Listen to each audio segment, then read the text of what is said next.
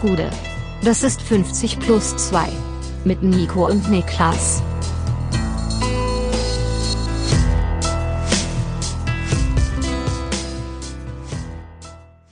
»50 plus 2, ein ganz normaler Start in die Sommerpause. Mein Name ist Nico Heimer und bei mir sitzt der Mann, der Luther Matthäus Kanäle zum FC Bayern kappen wird, Niklas Levinson. Was geht's, Nico?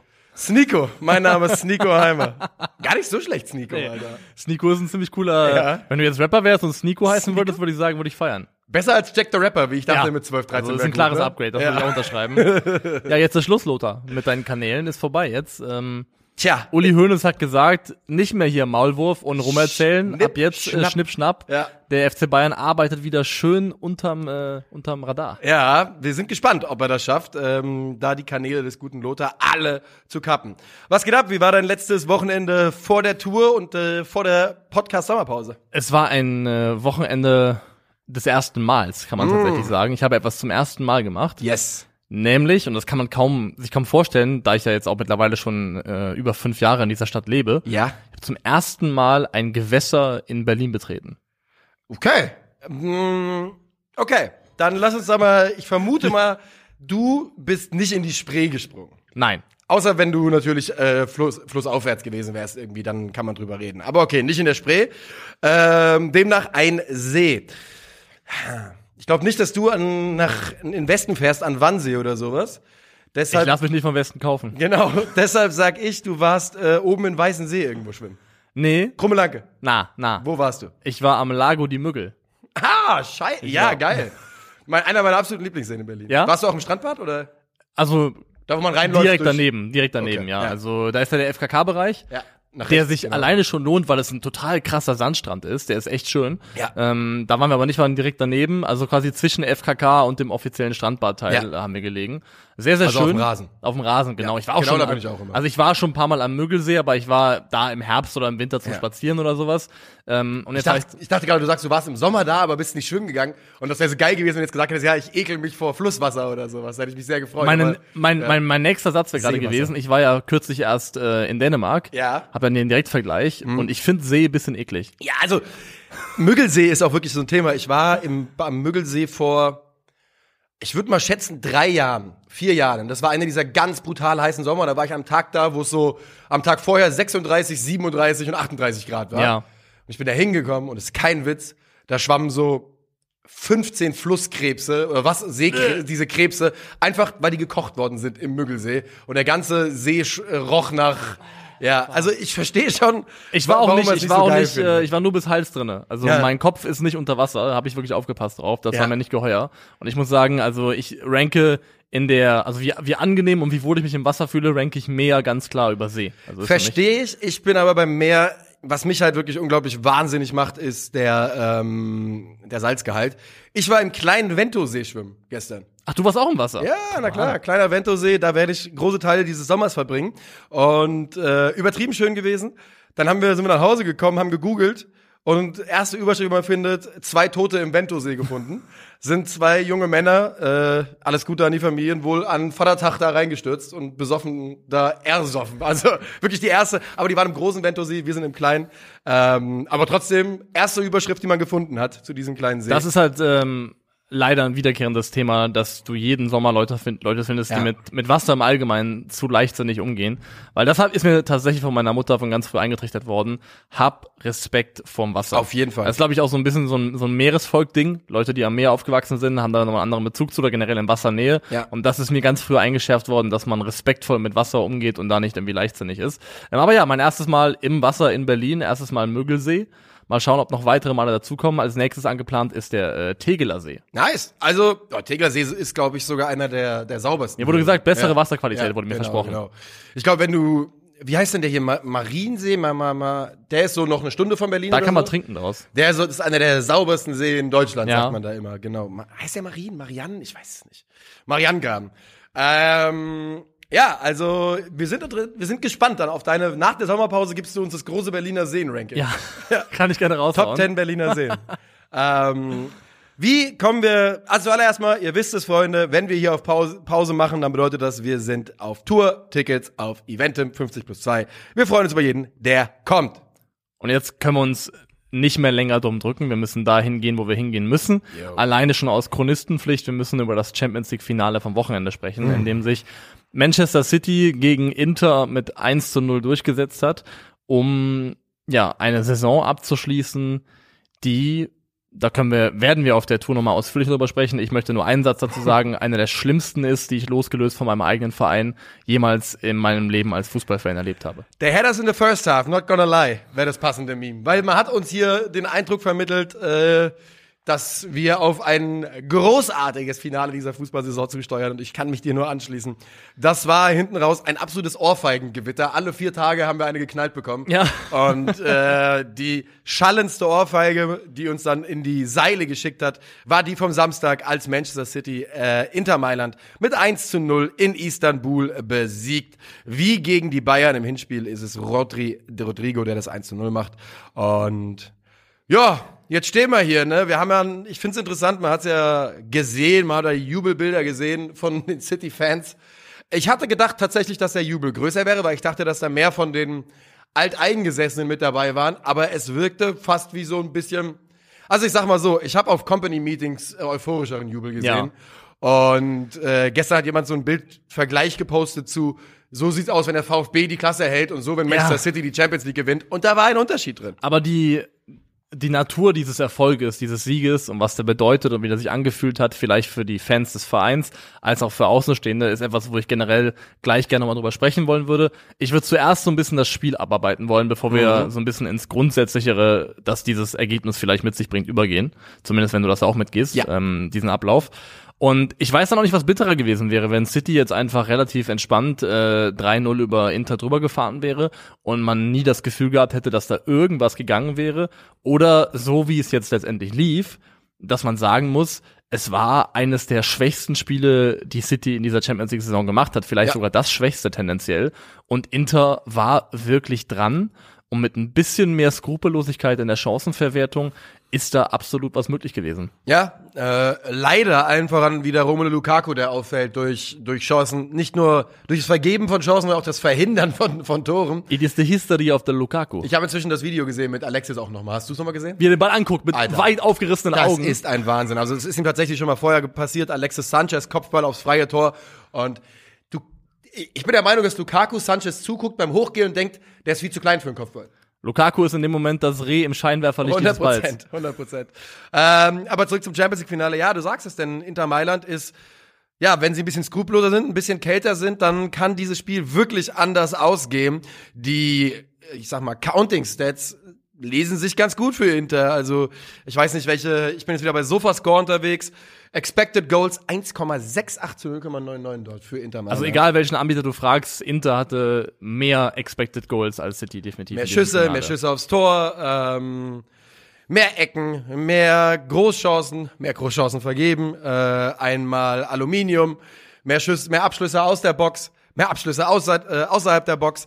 Insgesamt, also muss man tatsächlich sagen, Inter hier ein Spiel, in dem nur die Chancenverwertung ja irgendwelche Vorwürfe übrig lässt. Ja, und auch, also auch wenn du das, das Wesen des Spielverlaufs dir anschaust oder der, der Spielverhältnisse, ist ja völlig normal, dass du gegen Manchester City in der Tendenz weniger vom Ball hast. Aber selbst bis zum Gegentor, danach, also ich finde, das macht Sinn, bis zum Gegentor zu gucken, weil danach muss Inter logischerweise auch schon proaktiver werden, weil sie plötzlich selber eins brauchen.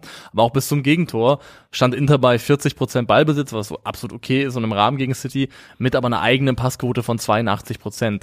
Und die spielst du halt nicht, wenn du gegen eine Mannschaft spielst, die dich konstant äh, am Ring durch die Manege führt, unter Druck setzt und wo du keine Mittel hast. Also Inter hat es immer wieder geschafft, auch sich kontrolliert aus dem Pressing von City zu befreien. Und was man da sagen muss, wer in dem Rahmen absolut überragt hat und eine richtige Big Game Player Performance abgeliefert hat, war André Onana. Ja, also, Also- Andre Onana war einer der, ich würde sagen, zwei, drei besten Interspieler für mich auch in diesem, in diesem Spiel. Ich fand, da- ich würde auch Francesco Acerbi mit reinnehmen in, in die Verlosung der besten Spieler Ja. in diesem Spiel.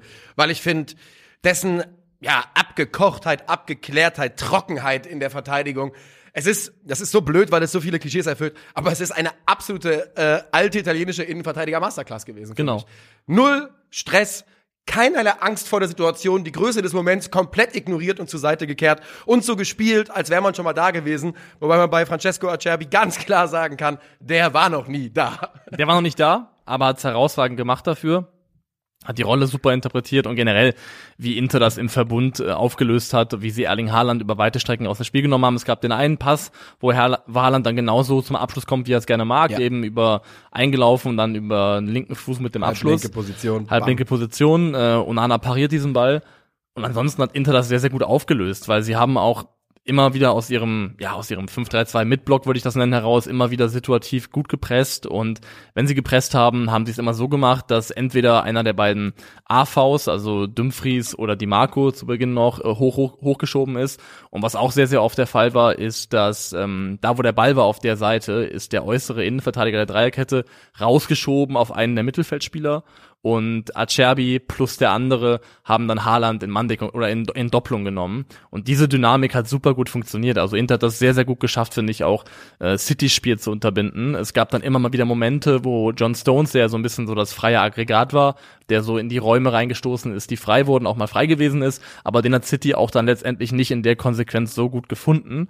Und ich finde, Inter hat sowohl gegen den Ball als auch mit dem Ball einen sehr, sehr guten Matchplan entwickelt gegen Manchester City. Wenn du mal überlegst, es gab viele Momente für mich, wo gerade am langen Pfosten Inter wieder diese sehr gute Besetzung hatte, Dumfries plus Jeko zum Beispiel, wo der Ball nur ein bisschen präziser kommen muss. Ja. Also das hat bei Inter mir so gefehlt, so die Überzeugung im letzten Pass, die Qualität der Flanke dann tatsächlich, um dann wirklich auch was draus zu machen, weil die Momente dafür, die waren vom Setup her definitiv gegeben. Ja, es gab gerade bei Denzel Dumfries zwei Situationen, wo ich gedacht habe, das muss er besser lösen, das muss er besser ausspielen, da ist er überhastet, da ist er zu schnell, hat ein bisschen Schiss vielleicht auch. Ja. Was ich, ähm, also du hast gerade eben übrigens John, John Stone schon mal angesprochen, vielleicht wollen wir über den gleich nochmal reden, muss nicht sein, aber dessen Entwicklung auf der Position habe ich nicht kommen gesehen, deshalb bin ich nicht Pep Guardiola. Ich finde es wirklich brutal beeindruckend, mit welcher Qualität er das da spielt. Muss ich einfach mal so sagen. Was ich, was ich cool fand, ist, ähm, also ich bin ja bekanntermaßen kein Guardiola-Fan, aber es ging jetzt rum, so ein PK-Ausschnitt von vor vielen Jahren, wo er John Stones auf einer Pressekonferenz verteidigt.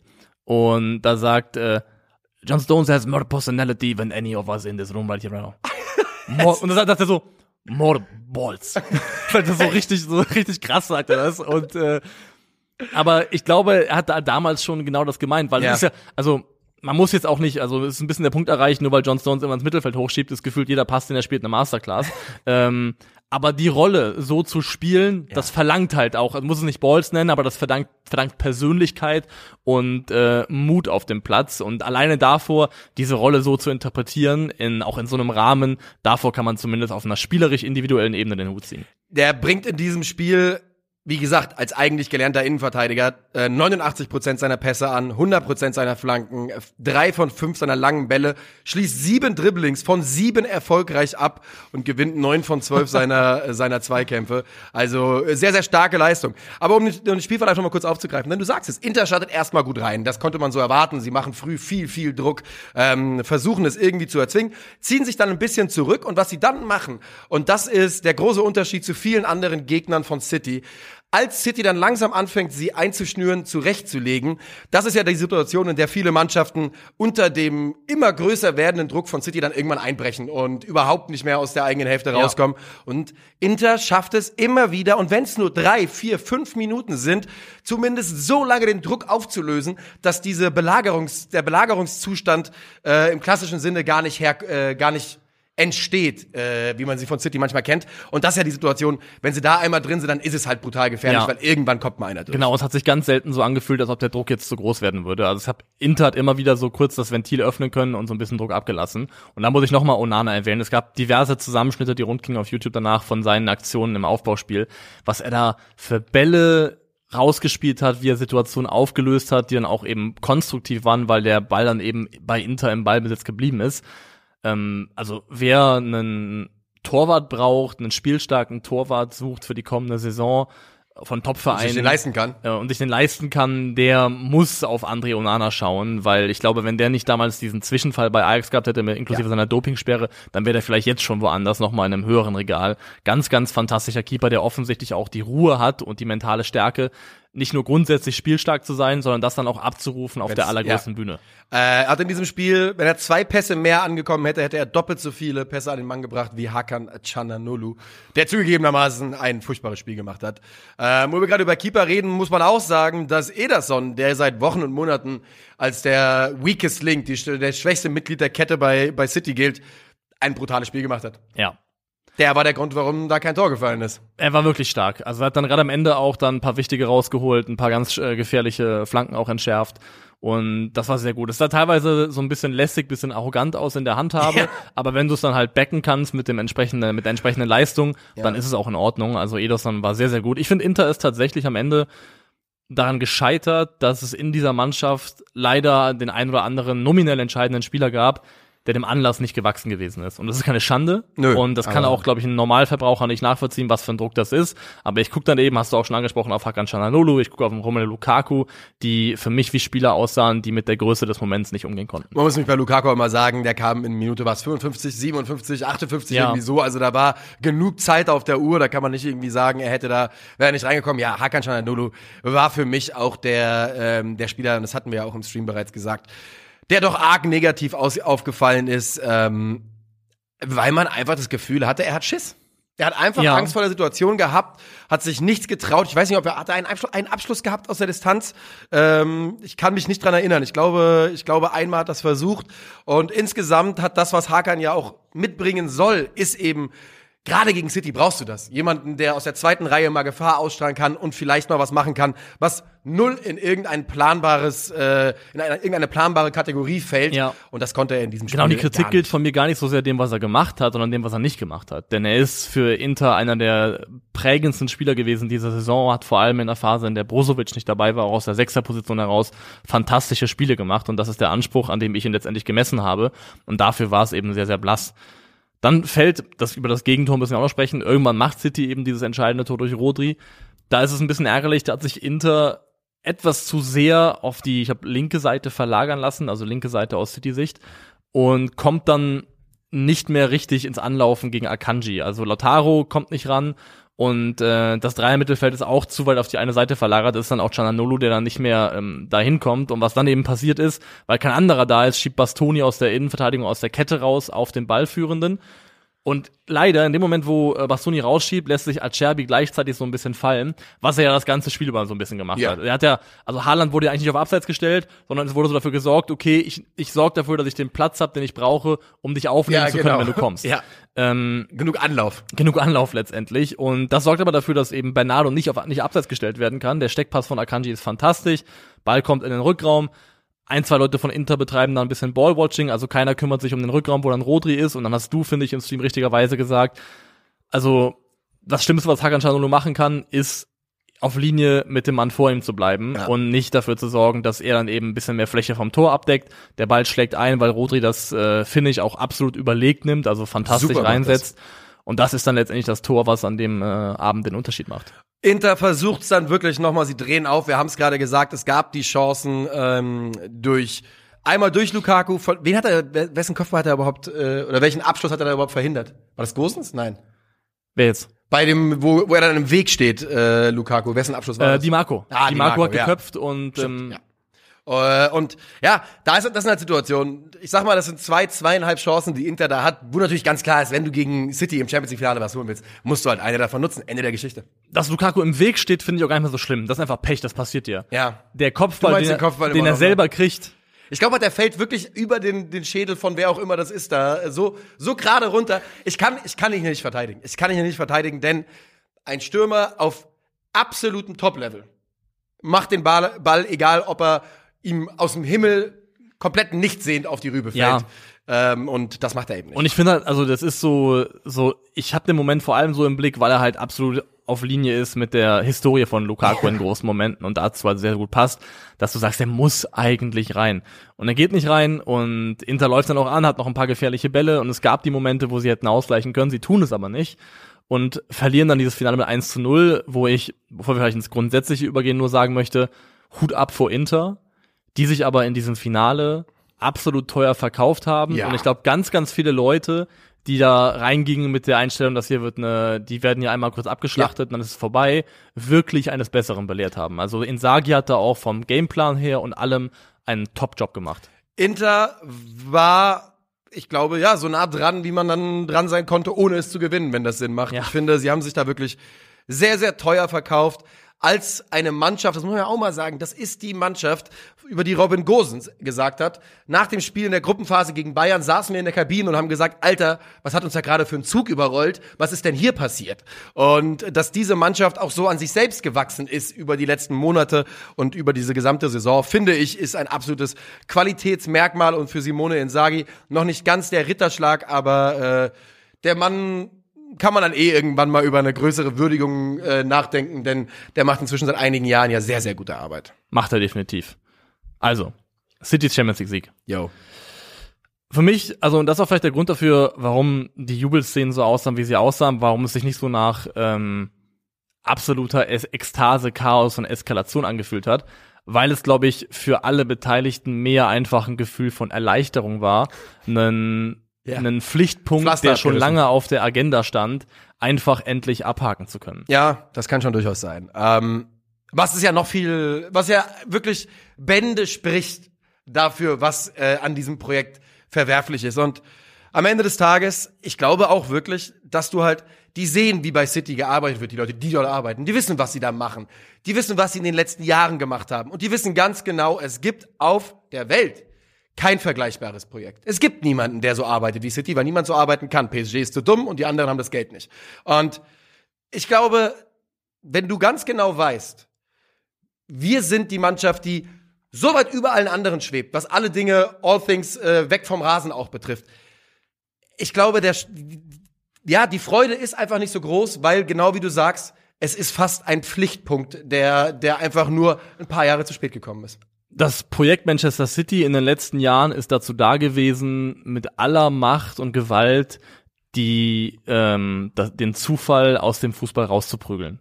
Und das haben sie getan, ja. indem sie jahrelang das meiste Geld und den besten Trainer und die besten Spieler gegen die Wand geworfen haben, solange bis jetzt endlich genau. ein Champions League Titel kleben geblieben ist. Und ich finde, wenn man von großen Triumphen spricht, im Leben oder im Fußball, dann geht's für mich immer darum, dass man gegen irgendetwas angekommen ist. Dass man irgendeinen Berg erklommen hat, auch wenn er nur metaphorisch ist, irgendwas überwunden hat, gegen irgendeine ja. Wahrscheinlichkeit angekommen ist. Das ist für mich das Wesen von großen Triumphen, irgendwas überwunden zu haben. Da, wo City dieses Jahr war, gab es sportlich im Grunde keine Augenhöhe. Nein. City hat das ganze Jahr lang nur nach unten getreten, egal gegen wen sie gespielt haben. Und das raubt halt auch, finde ich, solchen großen Momenten die Magie, weil es sich eben einfach nur logisch anfühlt. Und große Triumphe, Erfolge sollten nicht in dem Sinne logisch sein, sie sollten das Ergebnis davon sein, sein, dass irgendjemand sich für den Hauch eines Momentes gegen die Wahrscheinlichkeit durchgesetzt hat. Wie das mal Frankfurt gemacht hat in der Europa League oder im Pokal, wie das ähm, Leicester gemacht hat bei einer Meisterschaft, wie das, wie das ähm, Bochum macht, wenn sie die Klasse halten, dass man gegen die Wahrscheinlichkeit angekommen ist. Und City hat halt einfach nichts anderes als die Wahrscheinlichkeit komplett im Rücken gehabt. Ja, es haben ja viele Leute auch auf Twitter gut zusammengefasst. Ähm und zwar so sinngemäß, alles, was es braucht, sind zwei Milliarden Transferausgaben, ein gekipptes Kassurteil, wenn man eigentlich schon gesperrt war, dass man an diesem Wettbewerb überhaupt teilnehmen kann. 117 Verstöße gegen das äh, FA Fairplay und eben die finanzielle Möglichkeit, jedes Problem auf und neben dem Rasen zu kaufen. Und zwar das ganze Problem zu kaufen. Also tatsächlich. Ja. Denn die Wahrheit ist ja, du sagst es, die besten Spieler der Welt. Wenn er sagt, ich will Haaland, holt er Haaland dazu. Und äh, direkt noch ein Backup, das die ganze Bundesfußballelite äh, auch gerne hätte. Wird geholt. Die besten Trainer, die es gibt, die besten Assistenztrainer, die es gibt. Man muss nur sagen, ich will den haben. Und dann wird der so zugeschissen, dass er kommt. Und wenn es eben mal aufs auf den Ausweichplatz von City geht, in die europäischen Gerichts ja. Gerichte, äh, Gerichtshöfe, dann eben mit auch da einem absoluten All-Star-Truppe an Anwälten. Und wenn du alles so mit deinem Geld zu planierst, dann ist es halt am Ende einfach für mich keine Leistung, über die ich sagen kann, Hut ab, habt ihr toll gemacht. Nee, das Einzige, was man sagen kann, ist, wenn man den Kontrast PSG hat, dass du. Ihr seid nicht ganz so dumm. Dass du Geld notwendigerweise auch ähm, in, kombinieren muss mit maximaler Kompetenz. Ja. Und die Kompetenz kann man, glaube ich, den Entscheidungsträgern bei Manchester City nicht absprechen auf der sportlichen Das ist ja das Ebene. Ähm, das ist das Schlimme, das macht sie so schwierig zu schlagen. Aber abseits davon hast du vollkommen recht. Ähm, für mich gibt es zwei Dinge, die mir Trost spenden, wenn ich darauf, darauf blicke. Also Trost, ich habe jetzt nicht, äh, ich trage jetzt hier gerade nicht so einen schwarzen Schleier und äh, gehe jetzt die nächsten fünf Tage nicht vor die Tür und mache zu Hause irgendwie Trauerphase. Mhm. Aber ich glaube, das habe ich im Stream auch schon gesagt, wir werden irgendwann, ich weiß nicht, wann das ist, und auch wenn das die Titel ihnen nicht aberkannt werden sollten und es kein, keine juristische Verurteilung gibt, ich glaube auch dank journalistischer Arbeit und Recherchen, irgendwann wird auf die Erfolge Manchester Cities in den letzten zehn Jahren zurückgeschaut werden, wie oft, also von der Wahrnehmung her und von dem, wie Leute sie bewerten, wie auf Tour de France-Titel von Lance Armstrong. So ein wird- kleines Sternchen irgendwann daneben. Ja, also- ich hoffe, ich glaub's, ich glaube es nicht, weil ich finde, die Beweislast ist jetzt schon da und es juckt keinen. Weißt du, was, also wie, also was müsste, wie müsste die größere Einordnung aussehen in zehn Jahren, damit die Leute ihre Meinung ändern nachträglich? Du, also es bräuchte halt, also mal gucken, was aus den 115 Vorwürfen rauskommt. Mal schauen, ob es eine Form von Verurteilung gibt. Nichts natürlich, aber ja, wir warten. Mal schauen. Also Ja. ich bin, da, das ist da, wo ich echt ein bisschen Hoffnung habe, weil ich weiterhin glaube, bei der FA wirken auch andere mächtige Genau, die Clubs haben mit, auch ein Interesse daran. dass City, die, also City nervt, muss die ja kolossal nerven. 100%. Muss die ja kolossal nerven. die haben keinen Bock darauf, dass die die nächsten 15 Jahre Meister werden in Serie. Ähm, das ist, finde ich, ein, also ein potenzieller Trost, mal schauen, wie das wird. Und eine weitere Sache ist, die ich ähm, da benennen würde. Ich erinnere mich an den, an den Bayern Sextupel-Erfolg von 2020. Und ich habe mir gedacht, ey, so eine Scheiße, dass die jetzt diesen Moment hier kriegen, diesen ultimativen Erfolg, das ist so ärgerlich. Aber das Schöne ist, das hat die jetzt, wenn du daran denkst, diese Saison, als die gegen City rausgeflogen sind, als sie den Pokal gegen Freiburg verloren haben, keinen einzigen Bayern-Fan hat das in dem Moment befriedet, dass sie vor drei Jahren irgendwas gewonnen haben. Das ist scheißegal in dem Moment des Hier und Jetzt. Und auch für City werden wieder Momente des Misserfolgs kommen. Und die werden kommen und dann wird das egal sein. Ähm, kennst du, du kennst auch David Goggins, oder? Ja. Diesen, diesen Irren, der ständig durch Ja. die Gegend läuft. Und, und er macht ja immer so, der, der geht mal joggen und macht dann, während der joggt, macht der, wird er gefilmt und macht so motivational Ansprachen an die Leute. Das ist der für alle, die nicht wissen, der, wenn draußen Taifun ist, dann ist sein erster Gedanke, oh, das ist eigentlich der perfekte Moment, um Ja. jetzt mal 10 Kilometer zu laufen. Und dann hat jetzt in einem, letzt, letztlich an einem gesagt, das fand ich war ein guter Satz, der hier auch gilt. No one cares what you did yesterday, it only matters what you're doing today. Das heißt, irgendwann wird es ein Hier und Jetzt geben, wo City wieder Misserfolg hat. Und auch wenn es sich jetzt nicht so anfühlt, dann wird es egal sein, dass sie es jetzt dieses Jahr gewonnen haben, so wie es egal ist bei Bayern-Fans, wenn der Frust da ist, dass sie vor drei Jahren das Sextupel gewonnen haben. Und daran klammer ich mich so ein bisschen. Hast du die Hoffnung, dass Pep Guardiola bald den Lust, die Lust verliert bei denen? Boah. Weil es gibt für mich eigentlich zwei, es gibt zwei Richtungen, die es gehen kann. Also entweder, äh, entweder er sagt halt, yo, alles erreicht, was soll ich jetzt gewinnen mit City und so die und jetzt merkt er, okay, war natürlich doch brutal anstrengend, denn das ist ja ist ja nicht wegzureden. Die Arbeit von Pep Guardiola ist natürlich trotzdem gut und anstrengend und intensiv, wie sie wenige Trainer leisten können. Ich glaube, er ist besessen. Er arbeitet Genau. wie Besessener. Und das ist die eine, und dass da eben jetzt so eine gewisse Müdigkeit kommt. Oder halt, so, und jetzt, jetzt will ich Europa dominieren für die fünf Jahre. Er hat ja diese Ansage Richtung Real gemacht, hast du es gesehen? Junge, da rollen sich mir die Fußnägel hoch. Äh, 14 14 to go, we're coming for you, irgendwie sowas. Also, hat er bestimmt auch mit einem, mit einem Pinch of Salt und Ja. äh, Humor gesagt, Und bestimmt ich. nicht im Ähm, Wortlaut 14 to go. Ich glaube Ja. nicht, dass Pep Guardiola so spricht. 14 aber, to go. Ja. Ähm, gute Frage. Ich habe genau darauf kommt es an, ob er irgendwann sagt, ey, ich merke gerade selber mal, meine Batterien sind so leer, ich habe hier so viel gegeben, um das hier jetzt zu erreichen, was wir erreicht haben. Ja. Oder er sagt, ich habe hier als Trainer auch die einmalige Chance, ich habe gerade eine Mannschaft bei der Hand, die ich auch noch verstärken kann und ähm, immer wieder neu auffrischen kann, mit der ich die Möglichkeit habe, wirklich, wie du gesagt hast, den europäischen Fußball noch für Jahre zu dominieren und ähm, die Beweislast in meine Richtung so groß werden zu lassen, dass niemand mehr was sagen kann. Also weil jetzt kann man auf den einen Titel gucken, der Champions League, wo man sagt, ey, der war eigentlich schon überfällig und äh, war klar, dass er irgendwann, irgendwann, irgendwann kommen muss. Aber wenn jetzt in der Theorie noch Nummer zwei und Nummer drei kommen könnte, dann erdrückt das ja irgendwann auch so ein bisschen die Kritik. Und ähm, Klar, aber er wird einfach darüber geredet, dass es die beste, oh, direkt nach Real sehen wir die nächste Champions League Dynastie und äh, dann geht's nur noch um die Rekordjagd und nicht mehr um irgendwelche Krit Kritik in irgendeiner Form. Ich kann es ich kann's nicht, ein, ich kann's nicht einschätzen, ich kann es nicht sagen. Gefühlt hatte ich gesagt, Guardiola ist so ein ähm, vom Fußball und der Maximierung des fußballerischen Erfolgs getriebener, dass ich glaube, der ist jetzt schon wieder heiß auf die kommende Saison. Ich fürchte, ich fürchte es wirklich auch. Ich fürchte es wirklich auch. Finale zu? Yes, Finale zu, kein Bock mehr. Dann gehen wir äh, dahin in unsere persönliche Wohlfühlzone, die gute alte Bundesliga, Ey. wo die Welt noch in Ordnung ist, Ja. wo wir über so ein paar Transfers sprechen möchten, die so entweder mehr oder weniger inoffiziell offiziell sind oder schon offiziell und die so ein bisschen einsortieren. Ja. Und da haben wir uns vor allem drei rausgeguckt. Ähm, Rafael Guerrero zum FC Bayern, Konrad Leimer zum FC Bayern und natürlich die Werder-Fans äh, dürfen sich freuen, Nabi Keita zum SVW. Jawohl. Ähm, wo fangen wir an, ist die Frage. Wollen wir bei Navigator anfangen? Können wir gerne machen, ja. Navigator wechselt ablösefrei von Liverpool zu Werder Bremen. Und äh, da muss man mal ganz nüchtern sagen, was Werder Bremen da gemacht hat, ist als Mannschaft, die vor einem Jahr in die Bundesliga aufgestiegen ist, einen Spieler aus äh, von Liverpool geholt, ablösefrei, der die letzten Jahre Champions League gespielt hat. Das ist gut. Ja. Die Krankenakte macht uns beiden, glaube ich, ein bisschen Sorgen. Wir, ich hab's, äh, wir haben da ein bisschen drüber schon gesprochen. Die liest sich überhaupt nicht gut bei Navigator. In fünf Jahren über 100 Spiele verpasst beim FC Liverpool und immer wieder dieselben Probleme gehabt. Also es sieht so aus, als wenn seine, Problemzone der Oberschenkel wäre, vor allem halt der muskuläre Bereich. Man positiv auslegen kann, hat jetzt noch keine wirklich schwerwiegenden strukturellen Verletzungen, bei dem, was man zumindest öffentlich einsehen kann.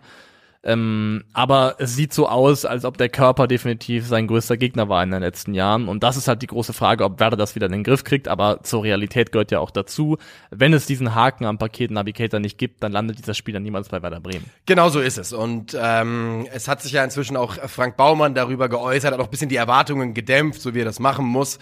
Ähm, und hat eben auch gesagt, es ging für Navigator jetzt vor allem darum, dass er sich wohlfühlt, dass er Einsatzzeit bekommen kann und dass er seine Karriere quasi wieder so ein bisschen auf Bahn bringen kann. Und ähm, so ist diese, diese Einigung zusammengekommen und Natürlich, die äh, gibt es eine, na, wie heißt er? Johannes Jahns heißt der gute Mann. Ne? Das ist der Kaderplaner von Werder Der Bremen. ist, glaube ich, ist wichtig, dass du den erwähnst, glaube Genau, ich. Ja. und das Spannende an dem ist ja, der ist ähm, derjenige, der eins Navigator zu Red Bull Salzburg geholt hat. Ich habe nochmal geschaut, das ist Johannes Jahns. Und der hat, weißt du, wann er seinen Job angefangen hat bei Werder Bremen? Dieses Jahr, oder? Am 1.6. Ja. Also nicht vor zwei Wochen. Er hat quasi den Transfer, er hat quasi angefangen und innerhalb von irgendwie zehn Tagen gesagt hat, erstmal Navigator. Ja. Äh, also das schon mal, schon mal sehr, sehr gut. Und ich habe gestern gelesen und das fand ich interessant, denn es ist für mich, so wie ich Werder Bremen mal kennengelernt habe, Anfang der 2000er, Ende der 90er. Und zwar hat äh, Frank Baumann im selben Interview gesagt, in dem er so ein bisschen eingeordnet hat, dass es ein Transfer-Coup ist, aber eben auch kein, äh, man hat jetzt nicht irgendwie Prime Messi geholt hat er gesagt, was wir machen wollen, ist, äh, wir wollen Spieler verpflichten, die aktuell eine Delle in ihrer Karriere haben, aber eigentlich vielleicht eine Nummer zu groß sind für Werder Bremen. Und das ist 100% das Rezept, mit dem Werder Bremen 2003, 2004 Meister geworden ist. Genau das war's. Sie haben Spieler verpflichtet, die eine Delle in ihrer Karriere haben, die so ein bisschen Aussätzige sind bei, bei anderen Vereinen. Und äh, als ich das so gelesen habe, habe ich, hab ich natürlich gedacht, gefällt mir sehr, sehr gut. Finde ich einen schönen Ansatz. Ist ja auch jemand, ist ja auch ein Ansatz, der schon vor Navigator aktuell gut funktioniert hat, ne? Also, weil Fülle ist ja auch ein Kandidat. zum Füllkrug ist ein Kandidat dafür, wenn man über Mitchell Weiser nachdenkt, ist es auch jemand, der von dem man mehr mal erwartet hat, der dann bei Werder wieder auf die Füße gefunden hat, wo ja jetzt auch die Frage ist, ob er geht, weil Mitchell Weiser hat, glaube ich, eine Ausstiegsklausel von drei Millionen Euro. Und das halte ich auch für ein spannendes Stichwort, denn ich glaube, also Navigator hat bei Liverpool 7 Millionen verdient, jetzt bei Werder sind es, glaube ich, 1,5, womit er da zu den, auch zu den Topverdienern gehören wird. Ich gehe fest davon aus, dass Navigator in seinem Vertrag eine für ihn aus seiner Sicht sehr gute Ausstiegsklausel verankert hat, die ihm, wenn er jetzt zum Beispiel im Best-Case-Szenario eine super Saison für Werder Bremen spielt, wenige bis gar keine Verletzungssorgen hat und ähm, dann eben wieder durchstartet, die Möglichkeit erhält, vielleicht nach einem Jahr für eine moderate Ablösesumme wieder einen Schritt nach vorne zu machen. Also ich glaube, Werder kriegt Navigator nur, wenn er auch die Aussicht hat, zeitnah wieder im Sinne von innerhalb der nächsten ein bis zwei Jahre nochmal einen anderen Schritt machen zu können. Mit Sicherheit, du hast da vollkommen recht. Ähm, das ist ein Deal, wo beide Seiten ja, eine Hand wäscht die andere. Davon gehe ich auch ganz stark aus. Und das äh, finde ich aber clever von Werder Bremen, dass man sich dazu entscheidet. Denn die Wahrheit ist, für Werder Bremen in der Situation nochmal, zweit, zweites Jahr nach, nach Wiederaufstieg steht jetzt äh, vor der Tür. Dort Spieler von diesem Niveau zu bekommen, ohne Ausstiegsklausel langfristig zu halten, es ist unmöglich, das funktioniert nicht. Du bietest eine Bühne an, du bietest äh, eine Möglichkeit, sich selbst ins Schaufenster zu stellen. Eventuell fühlt sich der Spieler ja so wohl, dass er bleiben möchte. Aber du musst anfangs zumindest die Zusage geben, ja, natürlich, wenn nach der kommenden Saison äh, Real Madrid anklopft, dann bist du hier weg, ist gar kein Thema. Und im Zuge dessen sehr interessant, ein weiterer Name, der auftauchte, bei dem es aber wohl noch namenhaftere Konkurrenz gibt, ist der von Florian Grillitsch gestern. Ähm, der ja nach der abgelaufenen Saison, also der letzten Saison ablösefrei von Hoffenheim äh, zu Ajax gewechselt ist, schon da so ein bisschen äh, im Zuge dessen hat man immer wieder gelesen, das war jetzt eigentlich nicht das, wie er sich vorgestellt hat. Der wollte noch eine Nummer höher und ist jetzt bei Ajax aber nicht in die Rolle gekommen, die er sich vorgestellt hat. Und ganz im Ernst, stell dir mal vor, die basteln sich da im Mittelfeld zusammen mit einem Duo Grillic, der ja schon mal bei Bremen war, und Navi Keita. Das wird schon schmecken. Das wird schon schmecken und würde Werder Bremen in der Qualität ihres Mittelfelds schlagartig in völlig andere Sphären katapultieren. Kein Vergleich mehr. Kein Vergleich mehr, nicht ansatzweise. Und deswegen kann ich auch bei Navigator trotz der Verletzungshistorie nachvollziehen letztendlich, warum Werder-Fans gehypt sind, weil wenn sie ihn einigermaßen fit kriegen und fit halten können, ist er um, ist er um Welten besser als alles, was aktuell bei Werder Bremen mindestens im Mittelfeld rumläuft, also und, wenn man den direkten Positionsvergleich sucht. Und gerade das Zentrum war ja bei, bei Bremen eine der absoluten Schwachstellen in der abgelaufenen ja. Saison. Ich, ähm, ich muss wirklich sagen, um nochmal ganz kurz über den Cater Hype zu sprechen, ich war doch, ich war überrascht, wie hype Werder-Fans sind. Da muss ich aber auch fairerweise dazu sagen, ich hatte A unterschätzt natürlich, es macht natürlich was mit dir, wenn du eben dieses eine Jahr weg bist in der zweiten Liga und du in so kurzer Zeit dann einen Spieler dieses Kalibers holen kannst. Für mich und das ist, soll überhaupt nicht diesen Transfer in irgendeiner Form schmälern. Ich, ich hatte, glaube ich, Navigator inzwischen in einem anderen Kaliber verordnet, als viele Werder-Fans das tun. Ich hatte ihn in meinem Ranking wegen der Verletzungen ja. nicht mehr ganz so hoch, wenn du. Wenn also ja. Die Saison 22, 23 war auch, glaube ich, der, da ist sein Aktienkurs nochmal am also so steil gefallen wie vorher noch das gar nicht. Auch, ja. Also das war ein Katastrophenjahr für ihn. Was hat er gespielt? 300 ähm, Minuten in der, in der Premier ja, League oder so. war irgendwie acht Einsätze oder sowas ja. insgesamt. Aber wenn man auf 21, 22 schaut, was ja dann auch im Verhältnis noch nicht so Ewigkeiten her ist, hat er in der Premier League für Liverpool noch 23 Spiele gemacht, 14 davon in der Startelf gestanden und da auch statistisch sehr, sehr gut performt. Er war damals in der Premier League in der Saison im Vergleich mit Mittelfeldspielern eben aus der Liga Top 16% für erwartete Tore, Top 12% für erwartete Assists, Top 15% für Progressive Carries, Top 7% für kombinierte Tacklings und Interceptions. Also einfach ein, wir haben jetzt da drinnen ähm, Torgefahr, äh, Chancenkreierung, dynamisches das. Balltragen und Verteidigen, alles auf sehr, sehr hohem Niveau. Ja. Navigator, und das war auch der Grund dafür, warum Liverpool mal für ihn 60 Millionen bezahlt hat, ist auf dem Papier von seinem Anlagenpaket jemand, wo man ganz realistisch drüber nachdenken kann, da das Prädikat kompletter Mittelfeldspieler draufzupacken. Weil ja. in jedem Bereich was kann, weil er in jedem Bereich eigentlich gut ist. Und wenn man auch nur einen Hauch von diesem Navigator bei Werder Bremen sieht, dann wird man ganz, ganz schnell merken, glaube ich, dass man einen Spieler hat, der wirklich, wie gesagt, ein Niveau hat, das so in dieser Mannschaft sonst nicht vorhanden ist. Und diesen Gamble, der ist das allemal wert. Definitiv. Und mir gefällt, wie gesagt, die gesamte Stoßrichtung, die man bei Bremen gerade so ein bisschen bekommt. Und zwar, dass man eine Mischung aus talentierten Jungspielern haben möchte und erfahrenen Spielern. Auch ein Spieler, der übrigens in der Gerüchteküche letztens aufgetaucht ist, ist Eyüp Aydin. Das ist ein Bayern-Nachwuchs Mittelfeldspieler, der noch nicht so ganz auf, äh, auf dem Hype-Radar aufgekommen ist. Aber ich glaube, für viele Leute, auch beim FC Bayern und für viele Leute, die so ihn in den, ähm, im Juniorenbereich beobachtet haben, als Riesentalent gilt. Ich glaube, er hat sich gerade dafür entschieden, für die Türkei zu spielen, U21-mäßig, aber ich bin mir auch nicht ganz sicher. Ist auch so ein Name. Ich will damit nur sagen, die Richtung, in die Werder Bremen denkt. Und vor zwei Jahren habe ich mal Frank Baumann und äh, die Scouting-Abteilung ziemlich, ziemlich scharf kritisiert, ja. Und was dort für, man muss ja man muss ja auch, es ist ja vollkommen logisch, dass auch Frank Baumann in seinem Job dazu lernen kann. Natürlich, natürlich. Also. Aber man muss sagen, das, was Frank Baumann jetzt macht, und wir sind gerade raus aus der abgelaufenen Saison, die ein Erfolg war für Bremen. Wir gehen rein in eine Saison, über die wir noch nichts wissen. Aber insgesamt kann man als Werder Bremen-Fan ein viel besseres Bauchgefühl, Gesamtgefühl haben als noch vor, vor wenigen Jahren. Ja, und ich glaube auch ablösefrei Kovnatski mitzunehmen aus Düsseldorf. Gut. Guter Move, sinnvoller ja. Move für Werder Bremen. Wenn die jetzt noch Grillitsch bekommen, dann ist das wirklich, das wäre bombastisch. Das wäre, also da, da bin ich noch nicht bereit dran zu glauben, ja. weil das fast zu, zu gut wäre, um wahr zu sein. Ähm, ja, und ich glaube auch, die, auf Johannes Jahns bin ich mal sehr gespannt. Alleine, weil er eben, der arbeitet, glaube ich, seit 2013 für Salzburg, ist da zehn Jahre im System gewesen. Sogar noch viel länger. Er hatte vorher so, so, ähm, ich habe es gestern extra mal geschaut. Er war vorher so Leiter der internen Scout. Er ist seit 2006 sogar schon da. Ach, krass. So. Ja, also Und, er ist noch also, da. Hier ist ja bekannt, was wir von dem Konstrukt halten, aber da, wo das richtige Juwelenschürfen stattfindet, ist ja gefühlt Salzburg gewesen immer, wo dann die Spieler auftauchen und da ihre erste Bühne kriegen. Und ähm, wenn der mit seinem Netzwerk dann ein paar Leute, die vielleicht sonst eher in Richtung Salzburg gelandet wären, dann nach Werder Bremen holen holen kann, dann glaube ich, hat Werder da gute Aussichten, jemanden zu haben, der vielversprechende Leute an Land zieht. Hat er zumindest jetzt einmal getan. Also Navigator, ich freue mich drauf und ich würde mir wünschen, dass er gesund bleibt und fit bleibt, weil wir haben jetzt auch jetzt schon viele qualitativ hochwertige Spieler verloren in der Bundesliga, jetzt schon, wo wir wissen, die sind weg. Ja. Und Navigator, der wieder in Form kommt auf seinen Das wäre traumhaft, wenn der, das, Niveau. wenn der eine Redemption-Saison bei Werder, Werder Bremen jetzt hinlegt. Bin ich habe gerade übrigens mal geschaut, du hattest recht, 2013 hat er angefangen, war zuerst Players Relation Manager, Head of Transfer Management und dann Sportkoordinator hinten raus.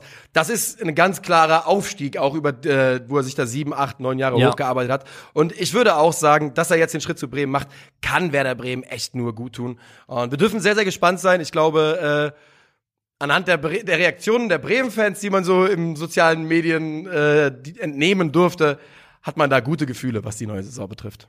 Yes. Wollen wir Raff- mal hin zu welchem? Rafa? Rafael Guerrero? Rafael Bestätigt von- Guerrero. bestätigt von K- KHR, von Karl-Heinz Rummenigge persönlich, Ja. der gesagt hat, ganz nonchalant nebenbei, wir haben mit Guerrero und Leimer zwei sehr gute Spieler geholt. Soll ich was sagen? 100% Absicht von Karl Ja, natürlich, 100% einfach nur Ellbogen ins Gesicht von Dortmund-Fans, ganz kurz im Vorbeigehen, Nasenbluten und. Aber das äh, respektiere ich, finde ich gut. Muss ich sagen, finde ich ein bisschen gut. ist auch okay. Ja, Bayern holt ablösefrei den Mann, der für Borussia Dortmund in 27 Bundesligaspielen in der abgelaufenen Saison vier Tore und zwölf Vorlagen beigesteuert hat. Und äh, er kommt damit zurück zu äh, Thomas Tuchel, natürlich. Ja. Dem Trainer, unter dem er in der Vergangenheit sehr, sehr gut gespielt hat. Auch der Trainer, unter dem er bei Dortmund, glaube ich, angefangen hat, ähm, müsste so Kam gewesen sein. 16, Kam 2016, müsste glaube ich, passen, im Rahmen ja. der Europameisterschaft da.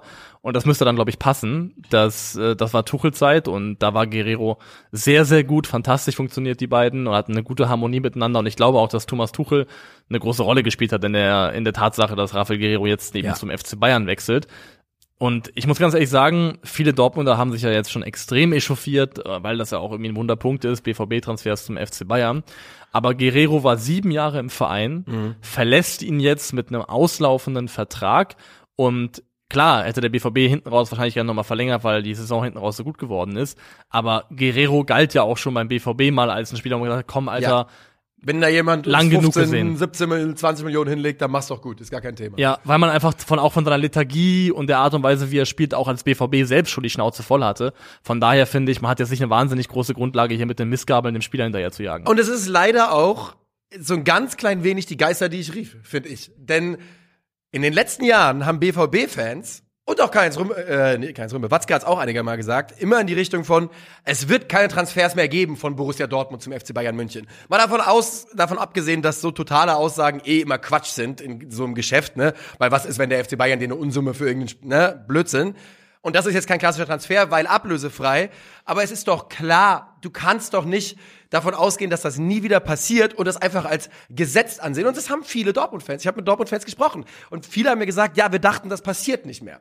Und es ist ein ablösefreier Wechsel. Man hat eben keine Handhabe darüber. Und ich weiß nicht, wo der Glaube herkommt, dass Spieler, nur weil die bei Dortmund gespielt haben, nicht dann bei Bayern unterschreiben, weil Dortmund-Fans glauben, dass die Transfers nicht mehr gibt. Also- Davon muss man sich ganz schnell befreien, sonst wird man noch einige Male in seinem Leben große Schmerzen erleiden. Also Rafael Guerrero hat ja also das Angebot FC Bayern mit einer ganz äh, akuten Aussicht auf Titel, mit einem Trainer, den er kennt und der ihn schätzt und mit dem er schon mal gearbeitet hat, ähm, Champions League zu spielen, also gutes Gehaltspaket bestimmt sicherlich auch. Das sind alles attraktive Punkte, wo ich als Spieler komplett nachvollziehen kann, dass er dem nachgibt und da Bock drauf hat. Und ähm, ich muss ganz ehrlich sagen, wenn es für BVB-Fans okay ist, dass Rami Benzebaini ablösefrei zum BVB wechselt, dann ist es genauso okay, dass Guerrero ablösefrei zum FC Bayern geht. das ist sogar Und ein perfektes Beispiel der Nahrungskette Bundesliga. ja, das ist Nahrungskette Bundesliga und jeder Verein und jeder Fan hat das Recht darauf, so ein bisschen sich dem Glauben hinzugeben, dass sein Verein der ganz besondere ist. Ja. Aber die Wahrheit ist, ähm, dass für Gladbach dasselbe gilt äh, wie für, für BVB-Fans auch und man muss sich davon frei machen, dass man selber so speziell ist, dass es normal ist oder was anderes ist, wenn wenn sie bei Ihnen äh, zum echte Liebe-Club geht. Ja. Aber wenn von da aus jemand zum FC Bayern geht, ist es Hochverrat. Das Ja. ist akkurat dasselbe. Es ist genau das Gleiche und man muss, glaube ich, auch mal festhalten für Rafael Guerrero. Also zuerst mal für die Bayern. Damit ist die Cancelo-Geschichte, glaube ich, Durch. erledigt und das ist auch in Ordnung so. Man zahlt jetzt 0 Euro Ablöse statt 75, 70, was auch immer. Für Guerrero ist doch die Möglichkeit, wie du gerade sagtest, bei Bayern zu spielen, unter Tuchel, Champions League, Titel gewinnen. Wenn du dir die, die Alternativen anschaust von den Gerüchten, die es so gab, Das Beste ist Inter Mailand gewesen, was es noch so gab. Atletico, Benfica. Ich habe hier Leeds, Gala, Newcastle, Milan, Burnley, Wanderers. Dicker. Natürlich geht er zu Bayern, wenn die anklopfen. Das ist doch vollkommen klar. Und da ist auch kein einziger Verein auf Augenhöhe. Kein Atletico Madrid, kein Benfica, kein AC Mailand und auch kein Inter Mailand. Auch wenn die im Champions League Finale Nee. stehen, ist für den Spieler so attraktiv wie beim FC Bayern München spielen.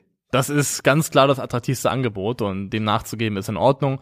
Und ich finde, wie gesagt, ich finde, wenn ein Spieler sieben Jahre in einem Verein war und dann ablösefrei geht, also wer dann, wer dann die. Es darf wehtun. Es darf, da könnt, das darf euch Es sau wehtun. es darf wehtun, Und ihr natürlich. dürft, ihr dürft sogar auch sagen, ich hätte was anderes von ihm erwartet. Wieso kann er nicht das machen, was ich mir wünsche, Ja, ganz ja. persönlich?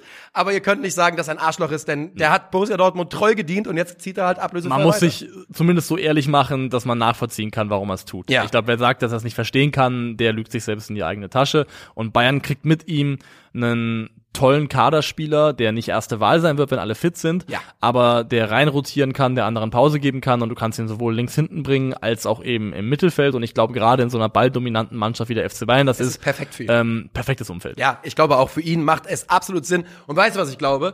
Ich bin genau bei dir. Ich sage, der wird nie in die, in die allererste Riege rutschen.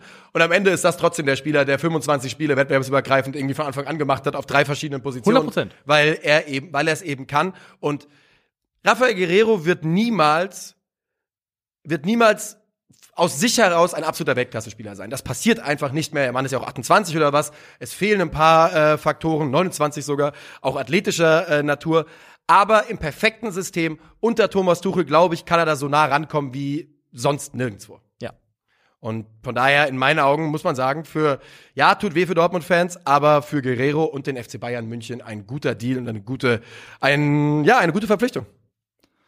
Ist Konrad Leimer auch so eine, eine gute Verpflichtung? Also Konrad Leimer, da ist ja für mich das Schönste gewesen, wirklich dieses Bild. Wir haben es inzwischen, glaube ich, alle gesehen. Das Verpflichtungsbild von Konrad Leimer sieht nämlich folgendermaßen aus, falls ihr es nicht gesehen habt.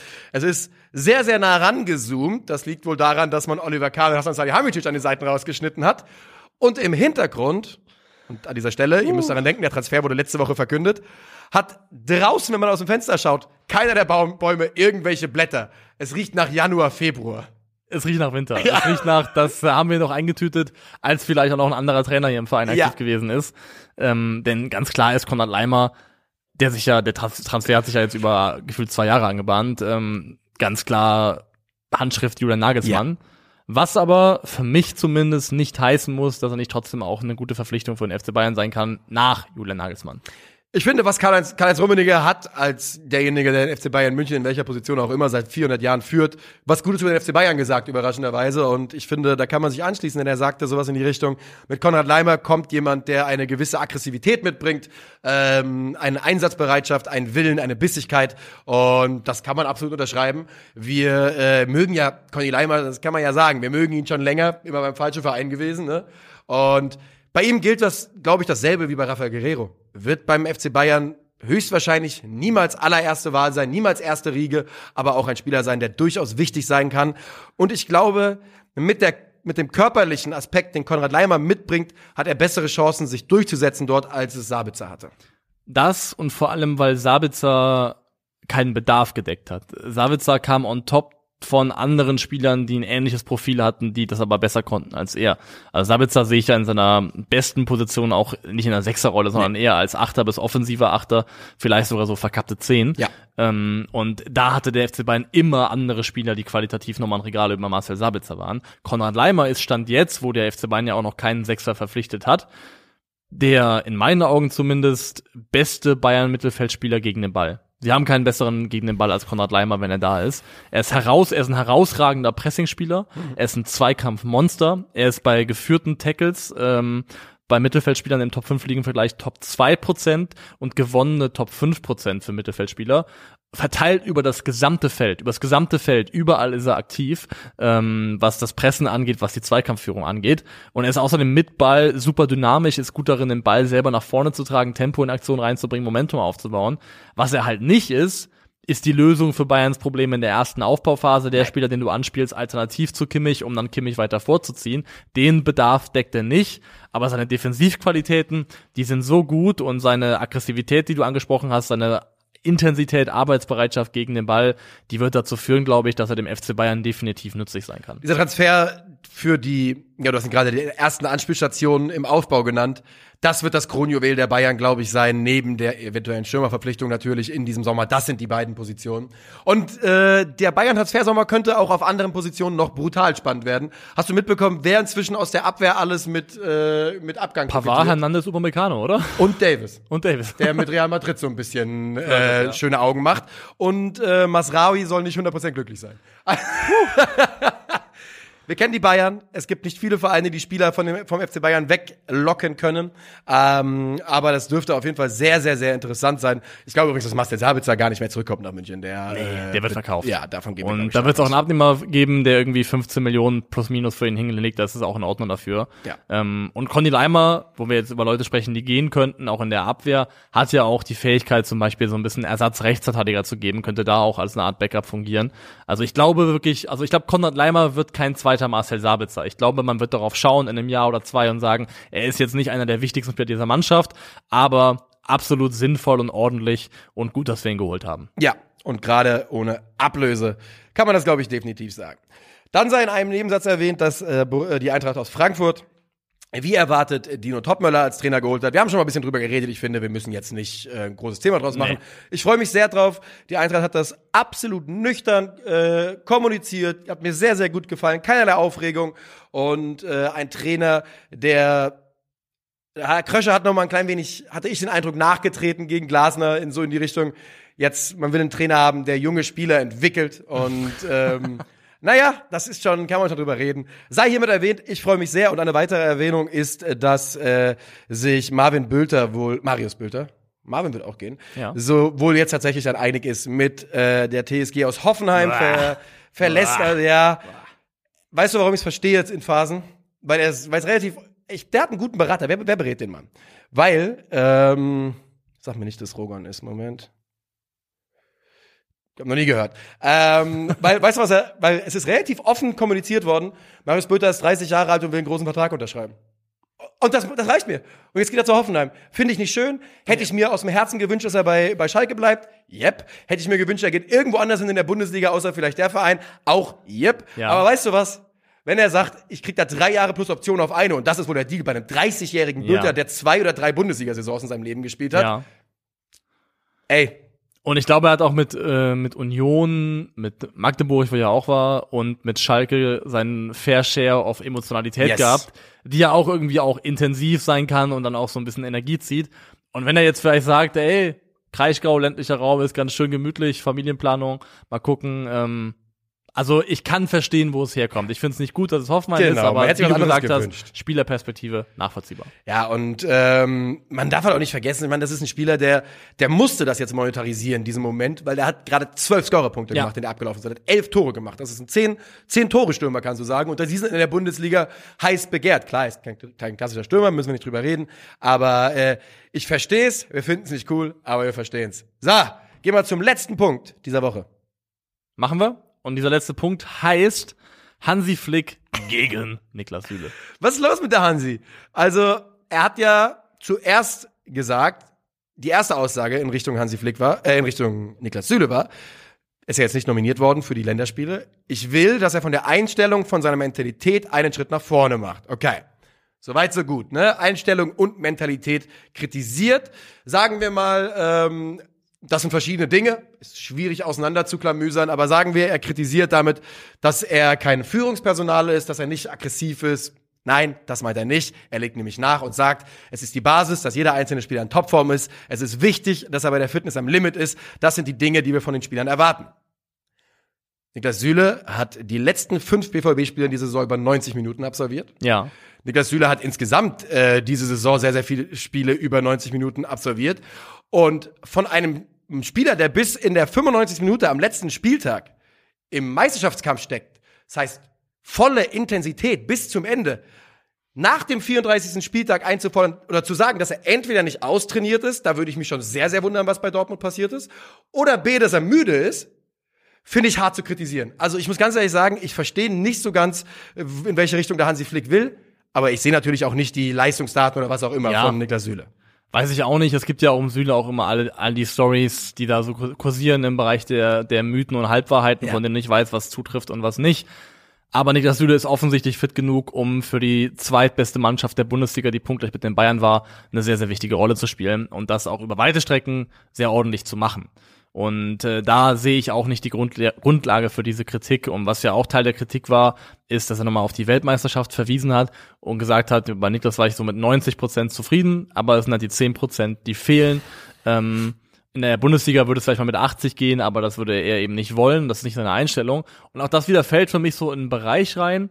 Das ist so eine kleine Aussage, aber die auch wieder so ein bisschen in die Richtung geht, wir rücken die Schuld für das, was da Yep. passiert ist bei der Weltmeisterschaft, weg von mir als Trainer Hansi Flick hin zu äußeren Umständen, siehe One Love, Ja. zu den Spielern. Aber ich, der Trainer, trage dafür keine Schuld. Nee. Und ich muss sagen, die Art und Weise, wie Hansi Flick als Bundestrainer agiert, auch in der Art der öffentlichen Kommunikation, hat ihn mir rapide unsympathischer werden lassen im Vergleich zu vorher. Ich fand ihn als Bayern-Trainer deutlich ich weiß, sympathischer. Ich weiß. Er hat die komplette Yogi Löwisierung durchgemacht Ja. beim, beim DFB. Und ähm, vielleicht, hat- vielleicht hängt es ja auch damit zu, zu, zu, zusammen, dass Süle es gewagt hat, die Bayern zu verlassen, weißt du?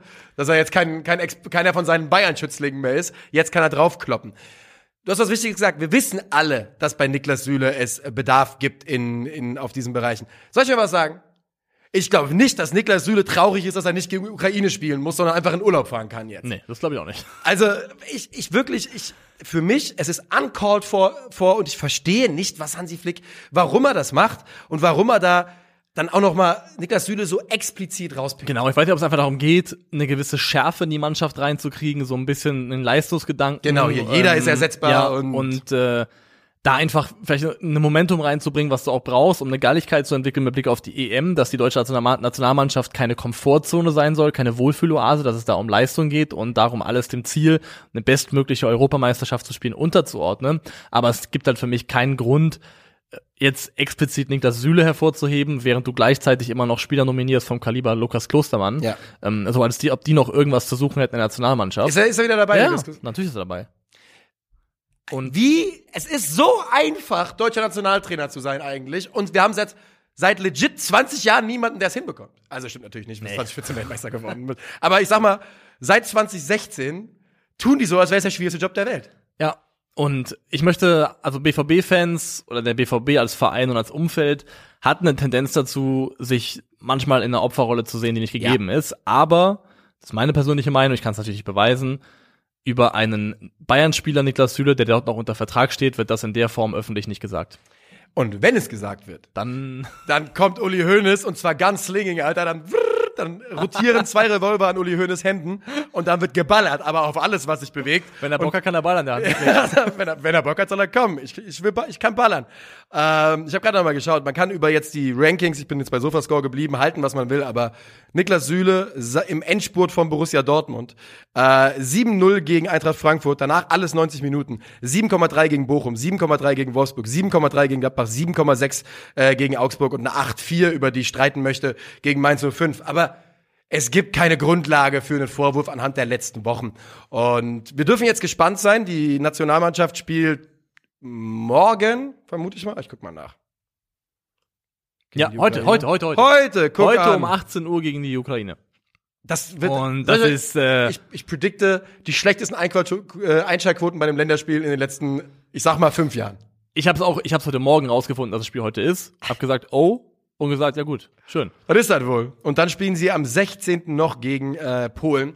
Und man muss auch mal sagen, und am 20. auch noch gegen Kolumbien. Was tut ihr den armen Leuten an, Alter? Weil ganz im Ernst, Ich kann, ich kann ganz, ich kann ganz transparent sagen, 0 von 3. 0 von 3. 0 von 3. 0 von 3. Wirklich kann ich ganz offen sagen, Natürlich. Wird 0 von 3, ich werde nichts davon sehen. Ich verstehe auch nicht, was das soll.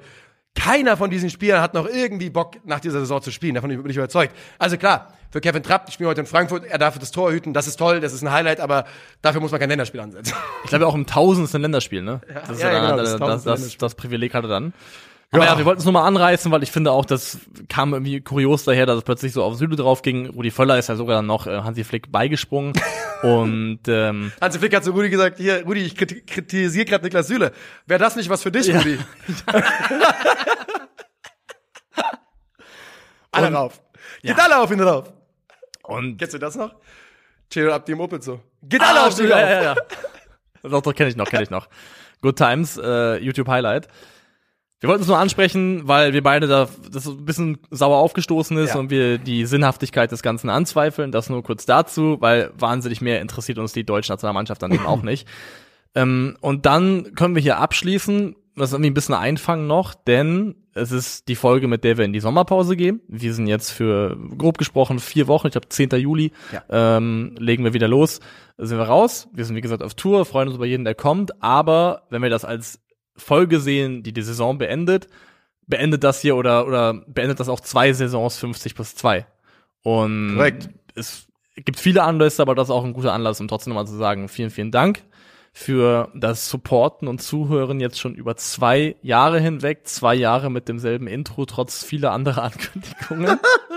und dass ihr uns die, also die offensichtlichen Stärken, also Stärken sowieso, aber auch Schwächen, die wir haben im äh, organisatorisch-technischen Bereich trotzdem so verzeiht. Ähm, ich kann es ganz offen sagen, ich liebe diesen Podcast, das ist ein absolutes Baby von mir Ja. inzwischen und habe da riesengroßen Spaß dran und die Möglichkeit, den so machen zu können, wie wir machen können, ist für mich ein Riesengeschenk und ein Riesenprivileg und da kann ich an der Stelle nur nochmal Danke für sagen. Ich schließe mich uneingeschränkt an. Vielen, vielen Dank. Äh, wir freuen uns über jeden, den wir jetzt in den nächsten zwei Wochen auf Tour treffen.